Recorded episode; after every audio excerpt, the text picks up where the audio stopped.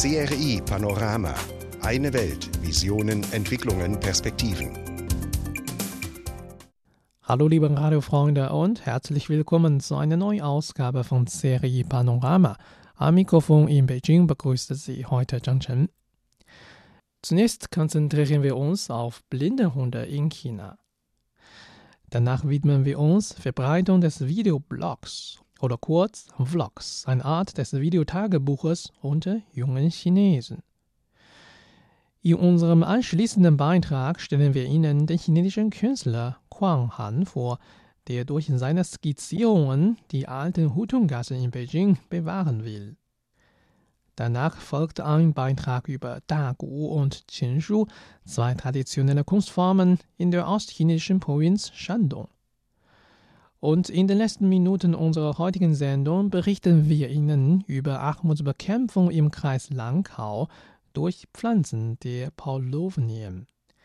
Jetzt kommt erst einmal der Song Jintian heute. Gesungen wurde das Lied von Xu Wanting. Viel Spaß damit. Bis gleich.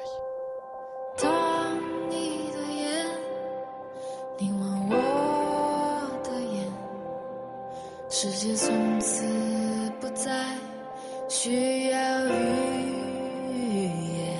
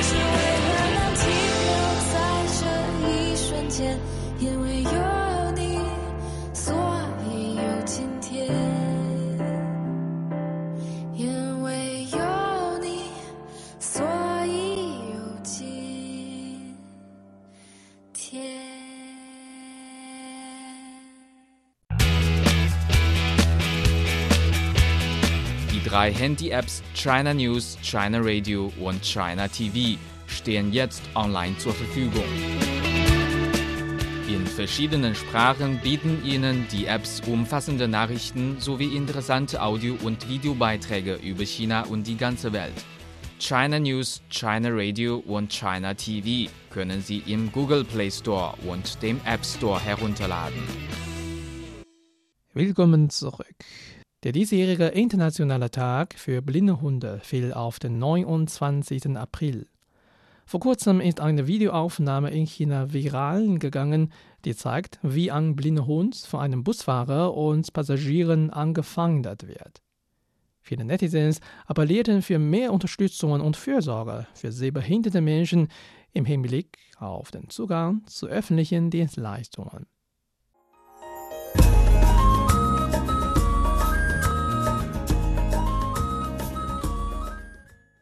In der Hafenstadt Dalian in der nordostchinesischen Provinz Liaoning befindet sich die erste Trainingsbasis für Blindenhunde chinaweit. Seit ihrer Gründung im Jahr 2006 wurden mehrere von der gemeinnützigen Organisation ausgebildete Blindenhunde unentgeltlich an sehbehinderte Menschen abgegeben. Laut Lianjia, eine Trainerin in der Basis, gibt es in China weniger als 200 Blindenhunde. Die Zahl der sehbehinderten Menschen landesweit ist jedoch mit etwa 17 Millionen sehr hoch. Jedes Jahr bewerben sich Zehntausende von Menschen um einen blinden Hund und sie müssen sehr lange warten, bis sie einen bekommen können. Die Blindenführhunde werden streng und speziell dazu ausgebildet, blinden oder stark sehbehinderten Menschen dabei zu helfen, ihr Alltagsleben zu bewältigen. Zu den Hauptaufgaben der vierbeinigen Helfer zählen unter anderem Platzfindung, Erkennung und Umgehen von Boden- und Seitenhindernissen, Überwinden bzw. Anzeigen von Höhenhindernissen, Hilfe beim Ein- und Aussteigen usw. Nach offiziellen Angaben der Trainingsbasis in Dalian können etwa 60 bis 70 Prozent der Hunde entsprechende Prüfungen während der Trainingskurse nicht bestehen. Die strengen Prüfungsordnungen zielen darauf ab, dass jeder Hund dazu fähig ist, als ein zuverlässiger Begleiter für sehbehinderte Menschen dienen zu können. Für diejenigen, die das Glück hatten und sich erfolgreich um einen blinden Hund bewarben, ist ihr Leben aber nicht immer unbedingt so angenehm geworden, wie sie es sich zuvor vorgestellt hatten. Denn wegen Unwissheit und Missverständnissen bezüglich blinden Hunde fällt es vielen Menschen schwer, einen breiteren Zugang für den vierbeinigen Helfer zu öffentlichen Dienstleistungen zu akzeptieren. Ende April machte ein Videoclip im chinesischen sozialen Netzwerk die Runde. Eine Verkehrspolizistin stellte sich blind und wollte mit einem blinden Hund in einen Bus einsteigen. Ihre Mitfahrt wurde von dem Busfahrer verweigert und löste sogar Unzufriedenheit eines Passagiers aus. Das zugehörige Hashtag wurde 720 Millionen Mal aufgerufen und fast 250.000 Mal auf Chinas Twitter-ähnlichem Weibo gepostet. Viele Netizens appellierten für mehr Unterstützungen und für Sorge für sehbehinderte Menschen im Hinblick auf den Zugang zu öffentlichen Dienstleistungen. Unter dem Hashtag Ich akzeptiere blinde Hunde zeigen mehrere Internet-User ihre Bereitschaft zu einer gemeinsamen Fahrt mit dem Hund und seiner Besitzerin. Dennoch befürchten auch einige Menschen, dass die blinden Hunde sie angreifen könnten.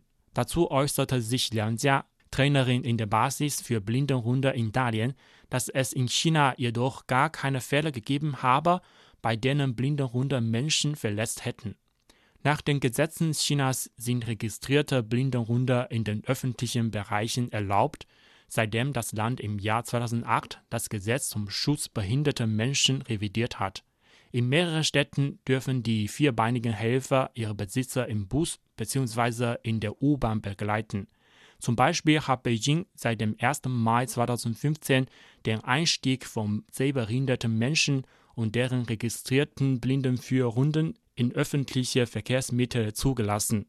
Im selben Jahr hat die China Railway Corporation und die chinesische Organisation für Behinderte gemeinsam eine Regelung formuliert, wonach sehbehinderte bzw. blinde Fahrgäste ihre blinden Hunde in die Züge mitnehmen dürfen.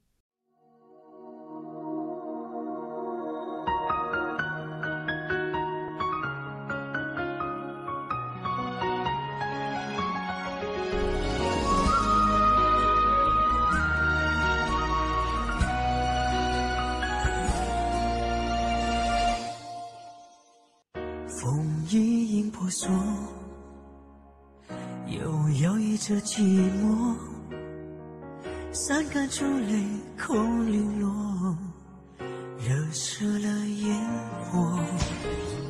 情辗转，千一番侧，思量难住客，望不尽月华如雪，谁懂我？用心事绣了一把忘情的琉璃锁，想把往事素质高歌，无奈思念欲休还说，终是执着。用伤感编织了一把忘情的琉璃锁，想要挣脱，情感沼泽，努力太多，终无效果，让我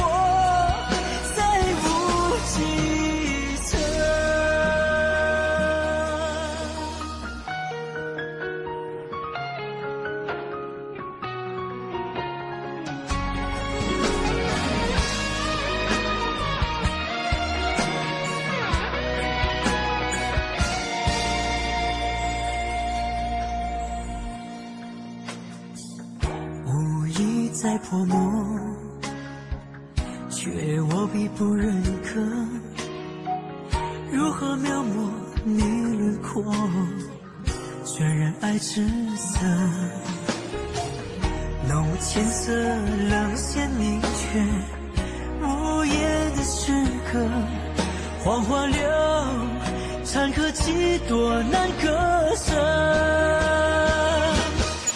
用心事绣了一把忘情的琉璃锁，想把往事束之高阁，无奈思念欲休还说，终是执着。用伤感编织了一把忘情的琉璃锁，想要挣脱，情感沼泽，努力太多，终无效果，让我再无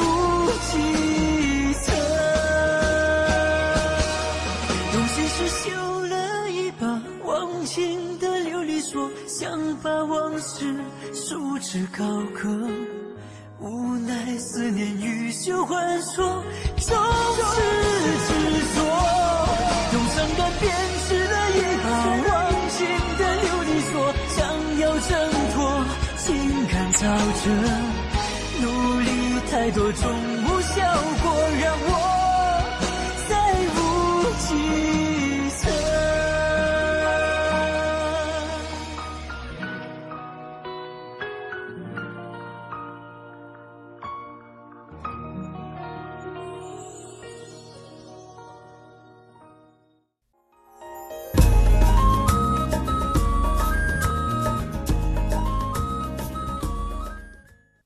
Das war der Song Glasiertes Schloss von Zheng Yuan.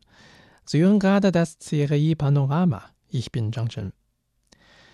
Mit der Veränderung des Konsums steigt die Nachfrage chinesischer Kunden nach individuellen und vielfältigen Inhalten.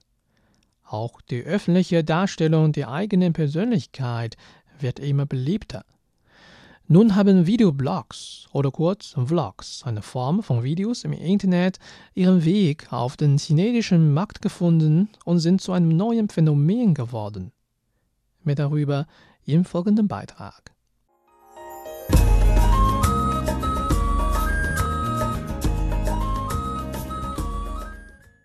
Videoblogs oder Kursvlogs sind eine Form von Videos im Internet. Sie sind eine Art Videotagebuch, das zu einem beliebten Weg geworden ist, das Leben videografisch darzustellen. Der Vlogger kann dabei frei vor der Kamera sprechen oder Teile seines Lebens aufnehmen. Anschließend wird das Videomaterial mit verschiedenen Programmen nachbearbeitet und verschönert. Das Internet hat jedem die Möglichkeit gegeben, selbst Moderator einer solchen Sendung zu werden, das eigene Leben zu protokollieren und es mit anderen zu teilen. In China sind die Vlogs vor allem bei jungen Menschen beliebt, die nach 1995 geboren sind. Der erste Vlog erblickte im Jahr 2012 auf YouTube das Licht der Welt. Im Laufe der vergangenen Jahre sind Vlogs auf der ganzen Welt in ihre Popularität gestiegen.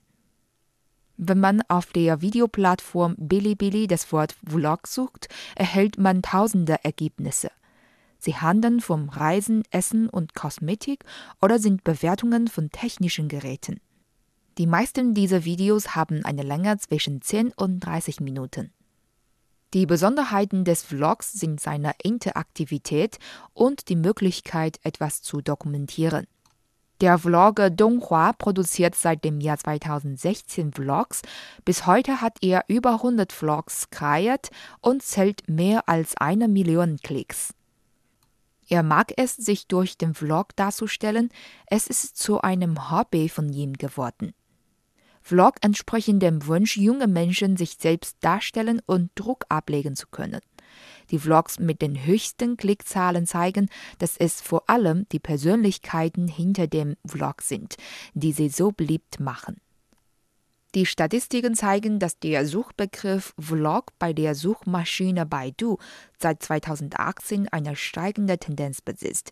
Vlogs haben der Kursvideobranche neuen Auftrieb verliehen. Aber noch befindet sie sich in China in einer Entwicklungsphase. Zwar interessieren sich die Zuschauer für ihre eigenen Leidenschaften oder Idole, aber das Leben normaler Menschen beachtet keine. Doch haben Blogs großes Potenzial. Der Vlogger William, der für eine Werbeagentur arbeitet, ist zuversichtlich.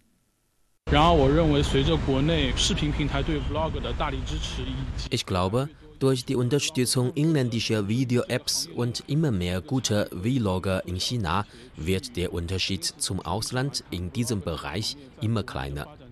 Die Vlog-Industrie befindet sich hier noch in der Anfangsphase, aber sie hat großes Potenzial. Es gibt derzeit verschiedene Möglichkeiten, Vlogs zu einem Handelsmodell zu machen, zum Beispiel durch Werbung. Man kann den Zuschauern durch ein Video auch sein Online-Geschäft vorstellen, damit sie die Waren kaufen. Außerdem kann man Videokurse anbieten, für die der Zuschauer bezahlen muss.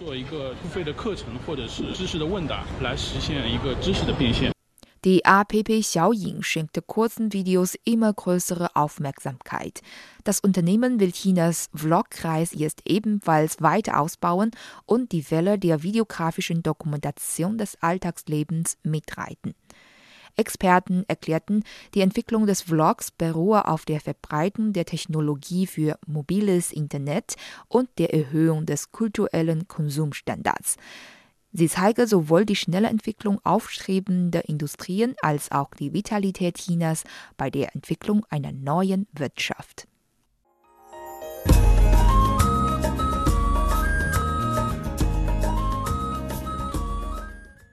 Das war unser Beitrag über Vlogs in China. Willkommen zurück, liebe Hörer. Sie hören Serie Panorama. Ich bin Zhang Chen. Es gibt zwei Farben, die Beijing symbolisieren können. Rot und Grau. Rot ist die Farbe der Ziegelsteine der Paläste in der verbotenen Stadt. Die Innenhofhäuser in den Hutonggassen sehen dagegen grau aus.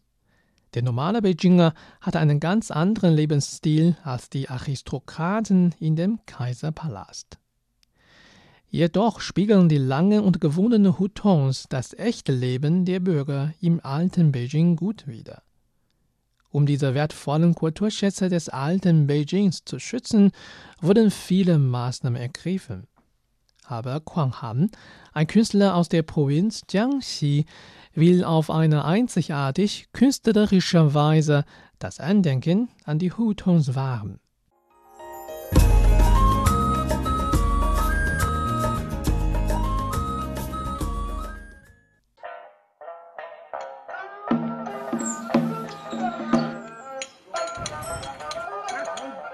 In Beijing gibt es schätzungsweise ungefähr 3600 Hutons. Einige von ihnen haben Namen, andere sind namenlos. Tief in den kleinen Gassen verbirgt sich nicht nur das tägliche Leben der Beijinger, sondern hier finden sich auch berühmte historische Reliquien und die vergangene Pracht wohlhabender Familien. Aber im Lauf der Zeit sind schon viele Hutons verschwunden. Um diese wertvollen Kulturschätze des alten Beijings zu schützen, wurden viele Maßnahmen ergriffen. Aber Quang Han, ein Künstler aus der Provinz Jiangxi, will auf eine einzigartig künstlerische Weise das Andenken an die Hutongs wahren.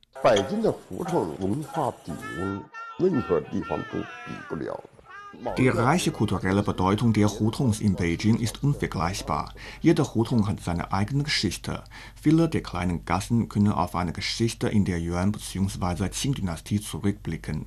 Rund um die Menschen und deren Leben in den Hutungs gibt es viele Erzählungen. Quang Han stammt aus Yifeng in der Provinz Jiangxi. Nachdem er im Jahr 1989 die Schule für bildende Künste an der Nanjinger Pädagogischen Universität absolviert hatte, bestimmte fortan Beijing sein Leben. Nach seiner Ankunft in der Hauptstadt wohnte er zunächst in einem Hutong. Mit der Zeit entwickelte er eine immer tiefere emotionale Verbindung zu den Hutons. Quang kann sich noch gut an das damalige Leben in einer Hutungasse erinnern.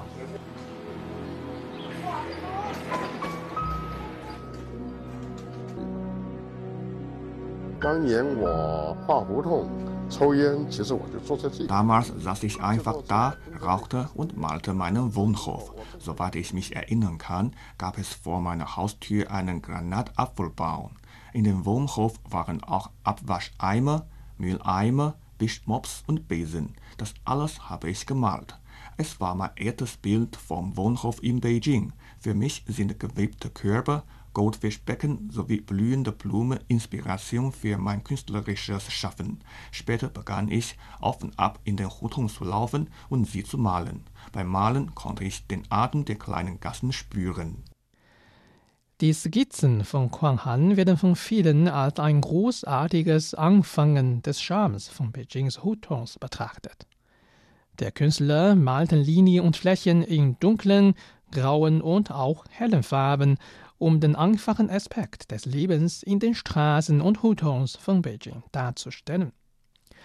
Durch dicke Linien wirken seine Werke räumlich, also dreidimensional. Diese Technik wird in westlichen Ölgemälden oft verwendet. Mit seinem Bleistift hat Quang Han die Änderungen in Beijings Hutongs seit mehr als einem Jahrzehnt skizziert. Bislang hat Quang mehr als 3000 Bilder von über 500 Hutongs gemalt und bei zwei Kunstausstellungen Werke unter den Titeln Die Beijinger Hutongs und die verschwundenen Hutongs präsentiert.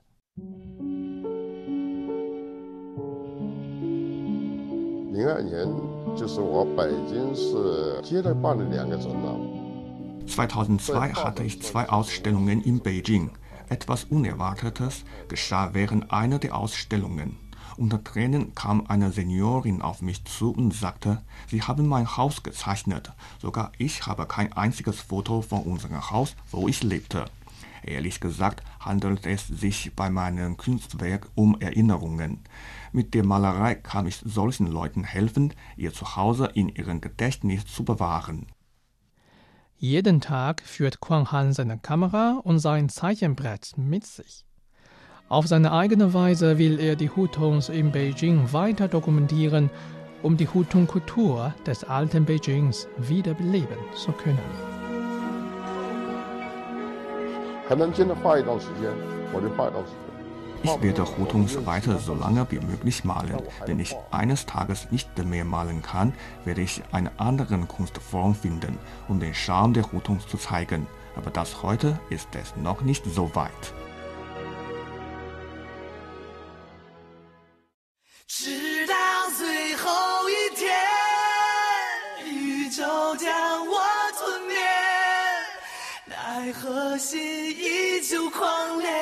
生死难决。我对你的眷恋，就当最后一天，也要抱你长眠，告别了永远，开始新一天。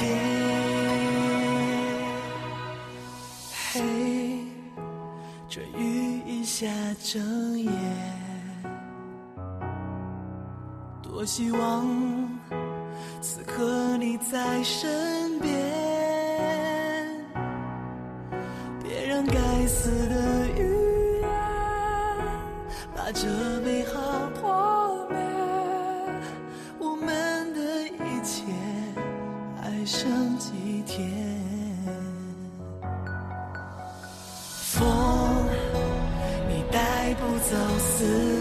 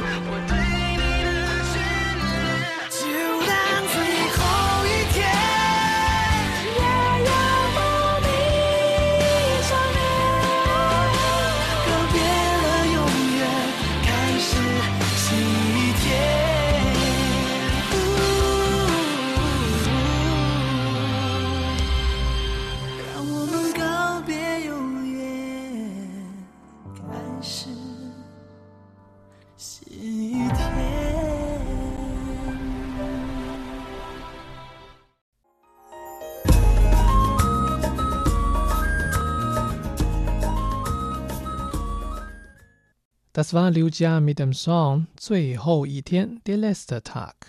Sie hören Serie Panorama. Ich bin Zhang Chen.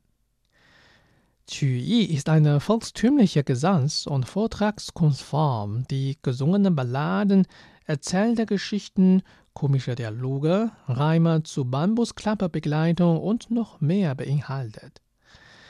In der ostchinesischen Provinz Shandong ist der Qu Yi sehr populär. In den folgenden Minuten wollen wir Ihnen zwei alte Qu Yi-Künstlerinnen aus dieser Provinz vorstellen.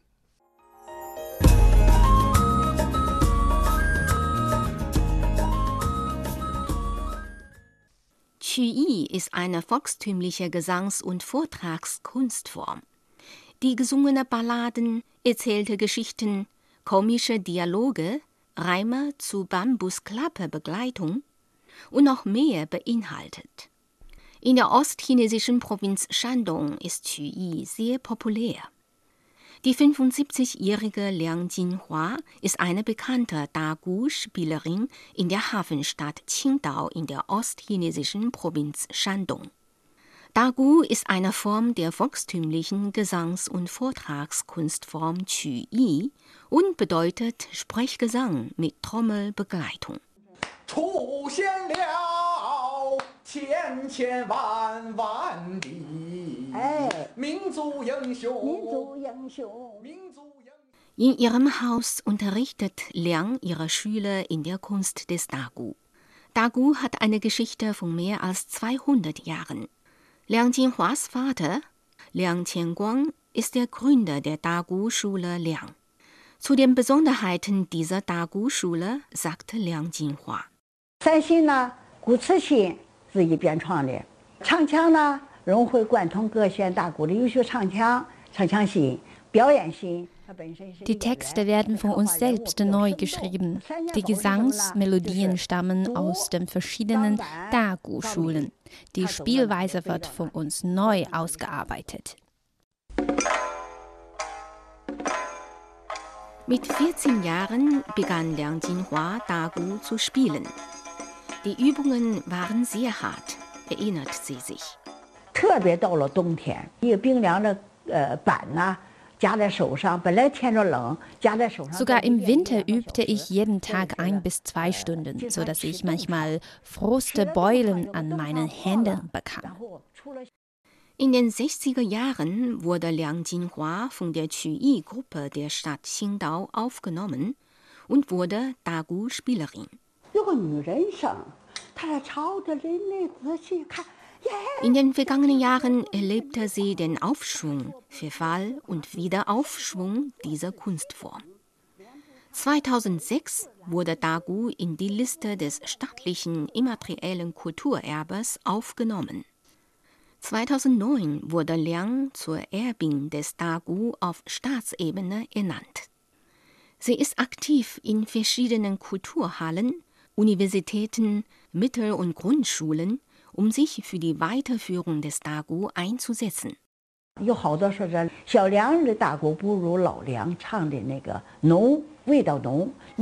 werde mein Möglichstes tun, damit meine Schüler alles von mir lernen, um Dagu der nächsten Generation weiterzugeben. Ich werde sie mit aller Kraft unterrichten.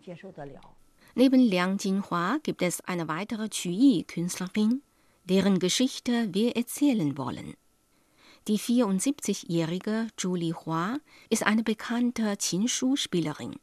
Qinshu, was auf Deutsch so viel heißt wie musikalisch gestaltete Balladenvortrag, ist eine andere Art von Qi und in Shandong sehr populär.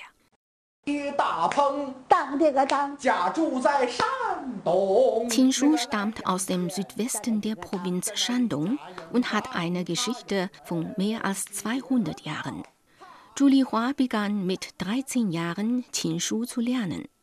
Nach nur drei Monaten konnte sie zusammen mit ihrem Lehrer auf der Bühne spielen. 呃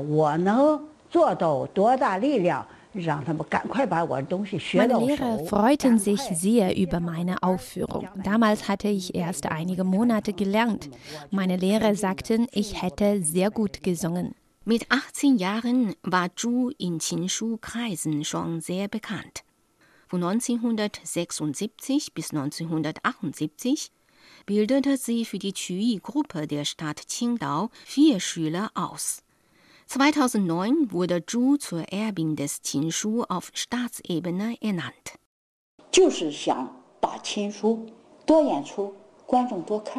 Nun will ich immer mehr Qinshu-Aufführungen geben, damit die Zuschauer mehr Möglichkeiten haben, Qinshu zu bewundern. Gleichzeitig sammeln wir alle Text- und Audiomaterialien des Qinshu, um diese Kunstform gut zu bewahren.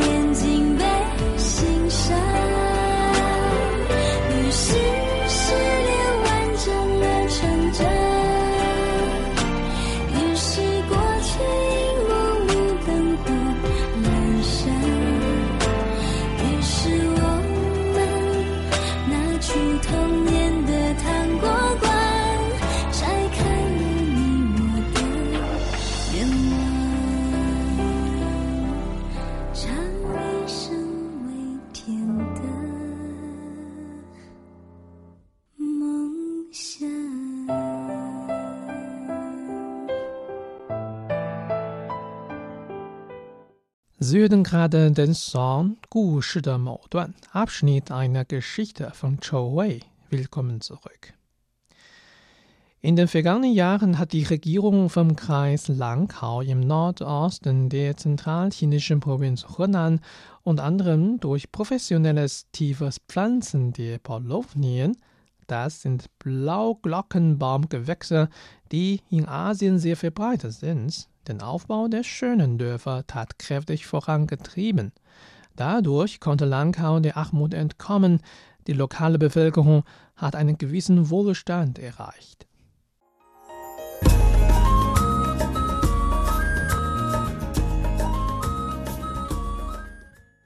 Seit 2016 begann der Kreis Langkau den Aufbau der schönen Dörfer tatkräftig voranzutreiben. Jedes Dorf wird dem Dorfcharakter entsprechend verschiedene vorteilhafte Industrien entwickeln, wie zum Beispiel die Herstellung der Volksmusikinstrumente, Bearbeitung der Holzprodukte und der Agrartourismus. Die Gemeinde Guyang wird die Heimat der chinesischen Volksmusikinstrumente genannt. Die meisten Einwohner und Firmen beschäftigen sich dort mit der Herstellung der Volksmusikinstrumente. Im Dorf Xuchang von Guyang beschäftigen sich mehr als 70 von insgesamt 105 Familien damit. Der Dorfbewohner Xu Pai Hang hat eine Gu-Qin-Werkstatt namens Mu Ziyun in seinem Haus eröffnet.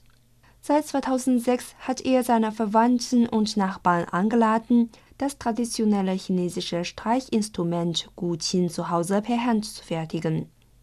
Die Herstellung eines Streichinstruments dauert fünf bis sechs Monate.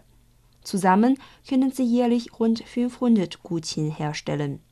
Zurzeit werden ihre Produkte im ganzen Land verkauft und auch ins Ausland, wie zum Beispiel Singapur, exportiert. Die Produktion der Volksmusikinstrumente profitiert von dem lokal verfügbaren Polonia-Holz. Diese Art Holz ist für das Tonbreit der Musikinstrumente sehr geeignet. Dazu erklärte der zuständige Liu Pandeng von der Gemeinde Guyang. Wir fördern in Langkau die Industrie der Volksmusikinstrumente, denn es gibt hervorragende Paulownien hier. Früher leitete uns der Sekretär Jiao Yulu bei der Kultivierung der Paulownien an. Das ursprüngliche Ziel war Windschutz und Sandbodenbefestigung. Man hat nicht gedacht, dass die auf den Sandboden wachsenden Paulownien das beste Material zur Herstellung der Tonbretter sind. Die Paulownien haben uns Wohlstand gebracht.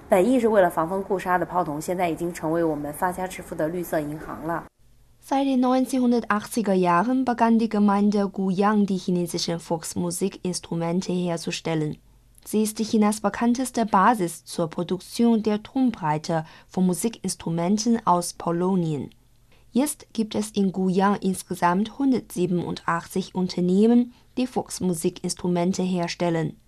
Es ist geplant, einen Industriepark auf einer Fläche von 1080 Mu, rund 72 Hektar, aufzubauen. Der erste Teil des Parks wurde schon fertiggestellt und elf Unternehmen sind bereits dorthin umgezogen. Die Investition betrug insgesamt 150 Millionen Yuan, 19,5 Millionen Euro. Hier sollen 700.000 Volksmusikinstrumente hergestellt werden, und zwar mehr als 20 verschiedene Arten, wie zum Beispiel Wuqin, Guzheng, Pipa, Erhu und Ruan. Von den Tonbreiten für Instrumente werden sogar rund eine Million gefertigt. Sie werden nicht nur im ganzen Land verkauft, sondern auch ins Ausland, zum Beispiel nach Singapur, Malaysia, USA und Kanada. Die Regierung von Lankau hat in Bato und Guyang die Palonien auf einer Fläche von 1300 Mu angebaut, um Material zur Herstellung der Musikinstrumente zur Verfügung zu stellen. Diese Wälder werden sorgfältig gepflegt. In zwei Jahren sind sie schon auf 10 Meter Höhe gewachsen. In den vergangenen Jahren hat Lankau die Infrastruktur ausgebaut und mittlerweile Flächen an beiden Seiten der Autobahnstraße und in den Dörfern umfangreich aufgeforstet. Viele arme Familien haben an der Aufforstung teilgenommen und können nun 50 bis 100 Yuan am Tag verdienen. Dazu erklärte der Vizedirektor des ländlichen Amtes von Lankau, Zhao Dong. Um die Aufforstung besser zu verwirklichen, haben wir das Verwendungsrecht von den Bauern übernommen. Danach können sich die armen Familien mit dem Anbau der Bäume beschäftigen. So können sie zu Hause Geld verdienen. Das Problem der Beschäftigung ist somit gelöst.